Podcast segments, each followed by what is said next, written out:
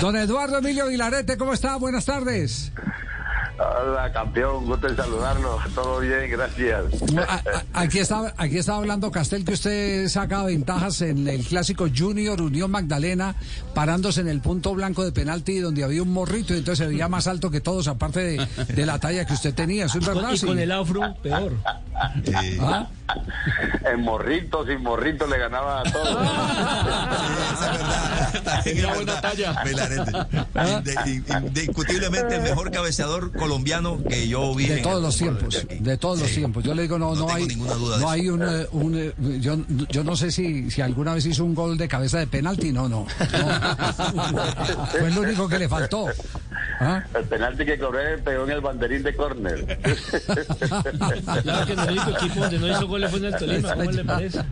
Eh, Eduardo, Eduardo, ¿con qué expectativa mira usted hoy en día, después de haber escrito tantas historias de un duelo junior, Unión Magdalena, ¿con qué expectativa mira el partido eh, de esta noche, de esta tarde? Es, un partido muy difícil como siempre ha sido los clásicos Unión Magdalena Junior. Eso está escriturado desde hace rato, desde hace una semana ya estamos hablando de Junior, no estamos hablando ni de Nacional, estamos hablando de Junior. Entonces, ¿qué es lo que pasa? Que el Unión Magdalena en este momento eh, tiene todas las cualidades y las condiciones para poderle ganarle a Junior allá y ganarle acá, porque es un equipo que es un equipo que viene de abajo y está en el en, la liga, está de segundo. Está de segundo, está más que Cali, más que América, eh, más que Santa Fe, eh, más que Medellín. Entonces está en una buena posición y esa posición avala para que hagan una buena campaña el día de un buen partido el día de hoy. El día de hoy. ¿Lo ve, lo ve usted entonces ya a un equipo más formado, más estructurado? Sí, señor, más formado con el mismo equipo que teníamos anteriormente el, el, semestre pasado, pero con tres muchachos que entraron, tres, cuatro muchachos que entraron, que le han dado mucha mucha velocidad por la parte de adelante con Lloreda. Eh, tiene a dos argentinos como es Chávez y como es Estina eh, donde, donde trabajan y meten mucha presión. Que el argentino tiene que correr todos los 90 minutos y ese argentino cuando entró a Colombia, cuando vino a la Unión Magdalena, eh, pudo suplir una posición donde hay que correr, hay que marcar y hay que saber jugar. Eduardo, vamos a ver por lo menos en el partido de hoy a la Unión Magdalena que es el mejor visitante del torneo a enfrentándose a un Junior que es un gran local, es el tercer mejor local del torneo. ¿Esa fuerza cómo la mide? Es decir, ¿quién va a salir a proponer en estos dos equipos? El que, que propone tiene que ser Junior. Junior va a proponer. Junior viene jugando bien. Y si es un equipo ya de, de, ser campeón muchos años, como el Unión no lo ha hecho, entonces al proponer Junior en la cancha, yo creo que el Unión tiene que aguantar un poquito y ese, y ese aguante tiene que ser mucho más que lo que hizo contra Atlético Nacional. Ya, eh, ¿es un partido de muchos goles el de hoy? Yo sí creo, yo sí creo, yo sí creo que va a haber muchos goles en ambos en, ambos equipos, pero pero uno los, los barranquilleros eh, ya está, ya no están goleando, ya no están metiendo tres o cuatro o, cuatro goles, ¿entiendes? Aquí en Santa Marta solamente pedimos el empate y aquí le ganamos. Eso es lo que están pidiendo aquí en Santa Marta, que no perdamos con Junior allá. Si nosotros le sacamos un punto a Junior acá, allá en Barranquilla, aquí le ganamos a Junior. ¿Usted, recuerda algún partido Junior Unión Magdalena en el que eh, se haya quedado grabado ese recuerdo de partido estelar? No, es un partido que se jugó en el Eduardo Santos, eh, donde había un 0-0, había un tiro de esquina faltando un minuto eh, había una brisa, la loca, como decían aquí. Sí. Y, estaba narrando Edgar Perea. me, lo había pasado también, me acuerdo de ese, de, ese partido, que decía Garperea, ojo con el loco y yo con la loca, ojo con el loco y yo con la loca. Entonces, eh, se entró al segundo palo y me marcaba el patón Bausa y Tulio Miranda.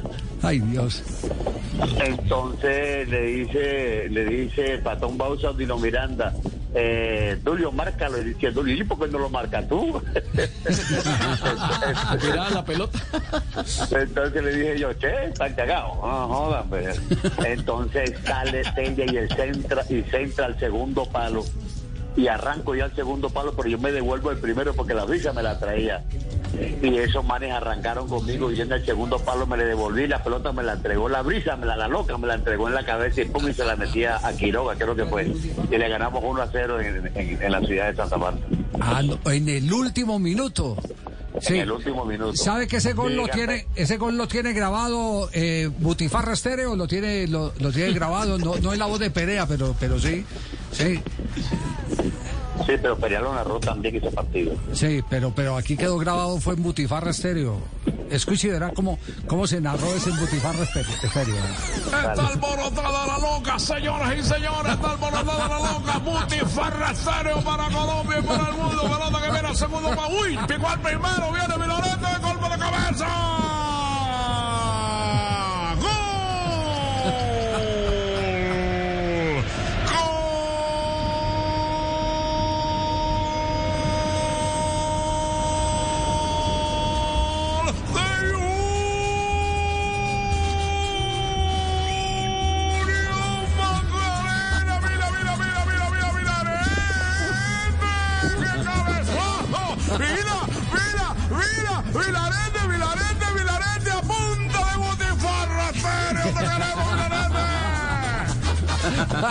Aquí hay de todo. Ese es el mejor, ese es el mejor. Ese es el mejor. Como si fuera el mejor. No es más, no es más.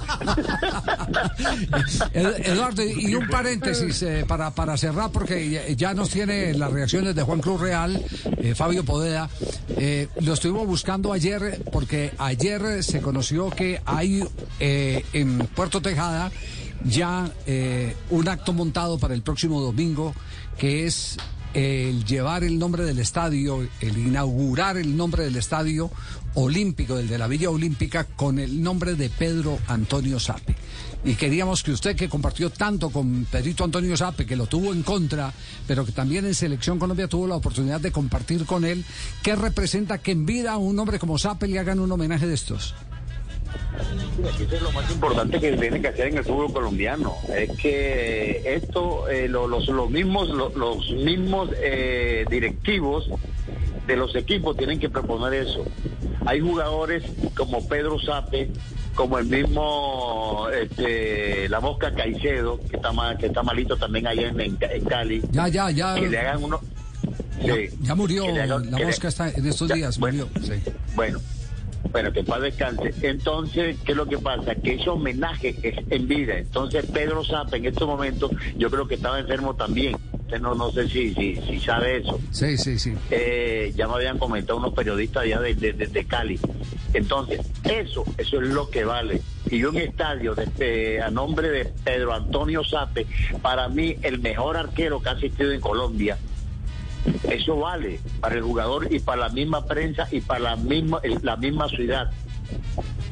Yo creo que Pedro Sape eh, debe estar muy feliz por eso, porque eso no se consigue en todas partes. Yo, lo había propuesto aquí con Alfredo Arango y aquí también colocaron una, una, una cancha de Alfredo Arango y el estadio de, Santa Marta se debía llamar Alfredo Arango.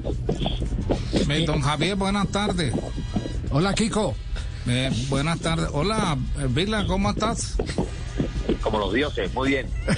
Bien, Yo, recuerdo que Vilarete, cuando yo estuve, cuando yo estuve en Junior de Barranquilla, yo recuerdo que Vilarete ya había salido para Nacional y, me enseñó no solamente a cabecear Vilarete, eh, sino también a bolear codo, ¿no? ¿Te acuerdas, Vilarete? Ahora que yo estoy repartiendo Biblia y todas las cosas, ¿no? Dios te bendiga, Eduardo. Hola, chicos, tú sí nos jodas como siempre, ¿no? Eduardo, dos cosas rápidamente. Eduardo, en el fútbol colombiano, ¿quién es el mejor cabeceador? El que usted diga, bueno, es mi sucesor, esa uno. Y dos, ¿dónde quedó la Haga de una, haga de una, para que vaya respondiendo, que tenemos hasta las cuatro programas, sí. No, pero, pero, pero tú dices el, un, un, cabeceador en Colombia, es que no hay, no hay, yo no lo he visto. Muéstrame, me, eh, nómbrame uno. ¿De Falcao? No, faltaba cosas aparte. Esta cosa aparte porque yo Falcao por lo menos eh, cabecea muy bien. Yo siempre he dicho que fue uno, es uno de los mejores cabeceadores. Y, y aquí a nivel de Colombia no hay. Hey, panita, te habla Jerry Mina. Entonces, los goles que yo he hecho con la selección de cabeza, ¿eso no me lo contabiliza?